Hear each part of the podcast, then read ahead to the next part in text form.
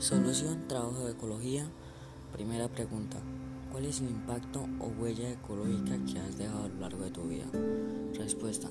Yo creo que ha sido un impacto negativo porque nosotros, como lo decía el video, en vez de estar ayudando al planeta, lo estamos destruyendo por todos los empaques y todo lo que desechamos en nuestra vida.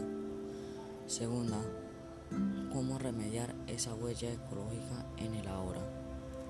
Yo creo que la podría remediar no botando las cosas reciclables en la basura común, porque estas tardan mucho más tiempo en descomponerse.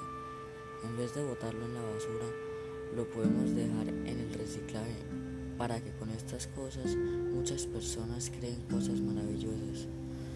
También creo que lo podría mejorar un poco reduciendo el consumo de carnes para evitar que muchos animales sigan sufriendo por nuestra culpa. Gracias.